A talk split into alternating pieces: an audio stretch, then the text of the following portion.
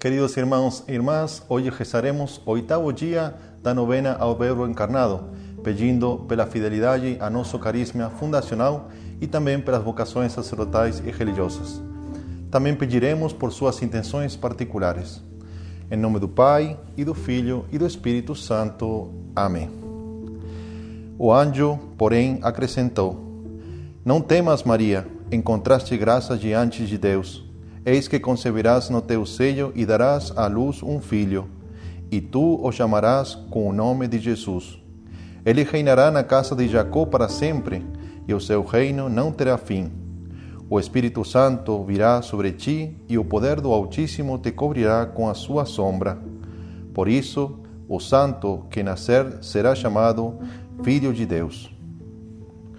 Nos diz São Cirilo de Alexandria: a Santíssima Virgem pode ser chamada ao mesmo tempo Mãe de Cristo e Mãe de Deus, pois ela trouxe ao mundo não um homem como nós, mas o Verbo do Pai que se encarnou e se fez homem.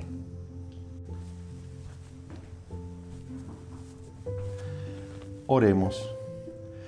Jesus, Verbo encarnado, casto, pobre, obediente e filho de Maria, já próximos de celebrar o mistério de vossa encarnação no seio puríssimo de vossa Santíssima Mãe, como evento de salvação para toda a humanidade, concedei-nos, vos imploramos, um íntimo amor à Virgem Mãe e uma imitação de sua fé firme, viva, intrépida, eminente e heroica no momento da encarnação.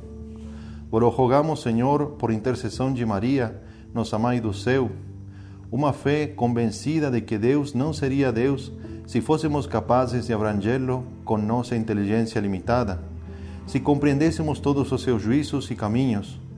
Uma fé em absoluta sintonia com a doutrina proposta pela Igreja Católica, até nos mais pequenos detalhes, esmagada na mais estrita docilidade às diretivas e ensinos do Papa. Uma fé cheia de presteza em desprezar o erro percebido até através das mais débeis aparências, cheia de zelo ardoroso em propagá-la, mas sem amarguras nem asperezas. Uma fé penetrante que vê todas as coisas à luz da revelação, elevando a alma aos planos sobrenaturais de Deus, pelo qual devemos nos considerar merecedores de todas as aflições.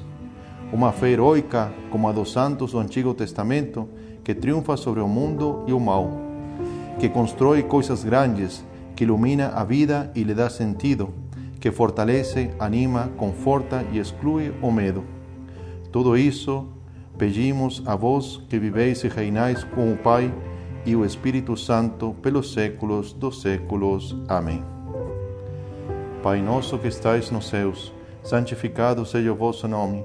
Venha a nós o vosso reino. Seja feita a vossa vontade, assim na terra como no céu pão nosso de cada dia nos dai hoje, perdoai-nos as nossas ofensas, assim como nós perdoamos a quem nos tem ofendido. E não nos deixeis cair em tentação, mas livrai-nos do mal. Amém. Ave Maria, cheia de graça, o Senhor é convosco. Bendita sois vós entre as mulheres, e bendito o fruto do vosso ventre, Jesus. Santa Maria, Mãe de Deus, rogai por nós, pecadores, agora e na hora da nossa morte. Amém. Glória ao Pai, ao Filho e ao Espírito Santo, como era no princípio, agora e sempre. Amém. O Senhor esteja convosco, Ele está no meio de nós. Abençoe-vos, Deus Todo-Poderoso, Pai e Filho e Espírito Santo. Amém. E viva Nossa Senhora.